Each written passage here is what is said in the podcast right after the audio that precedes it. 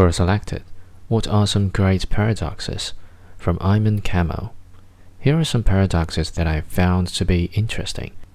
First, the Fermi paradox. The Fermi paradox speaks to the contradiction between the likelihood of alien life and lack of evidence for it.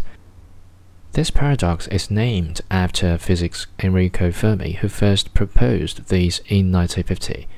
It ponders over the question that if the universe is so big and old, and there are countless opportunities for life, why have we not found aliens?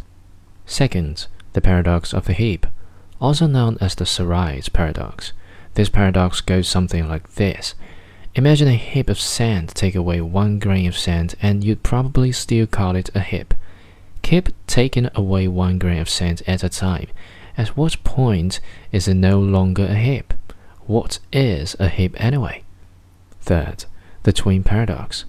It is possible to be older than your identical twin. Einstein's theory of special relativity says this is possible because time can tick at different speeds on how you are moving.